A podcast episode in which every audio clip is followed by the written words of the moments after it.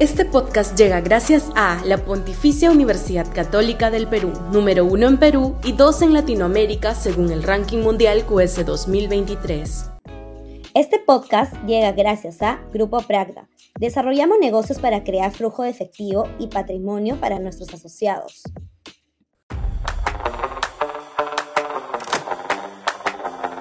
Saludable triunfo de Milei ganó la derecha las elecciones presidenciales en Argentina y eso es algo para celebrar.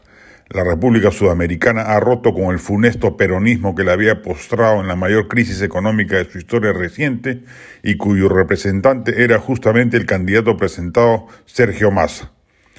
Con Javier Milei volverá la racionalidad económica, la sensatez fiscal y monetaria, la apertura de los mercados, la libertad de cambios, la agenda por inversión, el fin de la barbarie económica que había llevado al 40% de argentinos a la pobreza.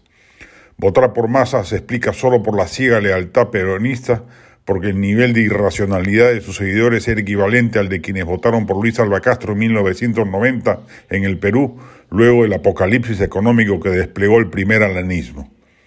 Se ha votado por un loco outsider para salir de la locura económica peronista. Los millones de argentinos que han votado por mi ley no son, claro está, libertarios, pero el hartazgo de la crisis que se incuba desde hace años en Argentina los ha llevado a patear el tablero y votar por un candidato excéntrico y radical que prometía incendiar la pradera.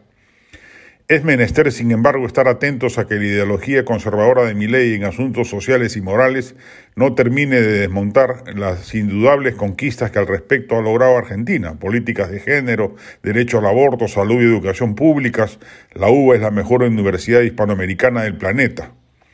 Un liberal pleno no se puede comprar el combo completo de mi ley porque el mismo, de prosperar, cuestión difícil porque no tiene mayoría en el Congreso, haría retroceder a Argentina en los temas referidos que deberían ser caros a cualquiera que propugne las ideas de la libertad, no solo en el ámbito económico, sino también político y social.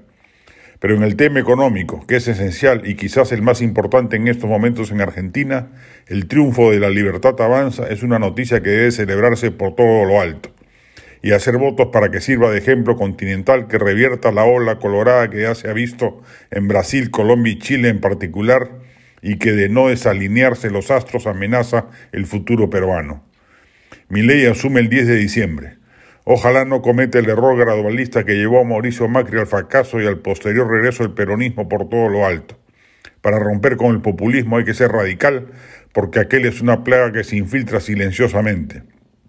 Veamos nomás cómo en nuestro país se ha desmontado inadvertidamente gran parte del modelo en los 90 y hoy ya pagamos las consecuencias de ello. Aviso para los candidatos de la derecha peruana. Nada de remilgos, las cosas claras y la toma de decisiones sin ambajes.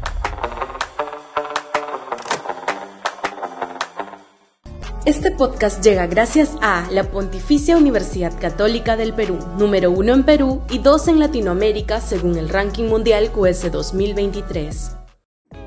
Este podcast llega gracias a Grupo Pragda. Desarrollamos negocios para crear flujo de efectivo y patrimonio para nuestros asociados.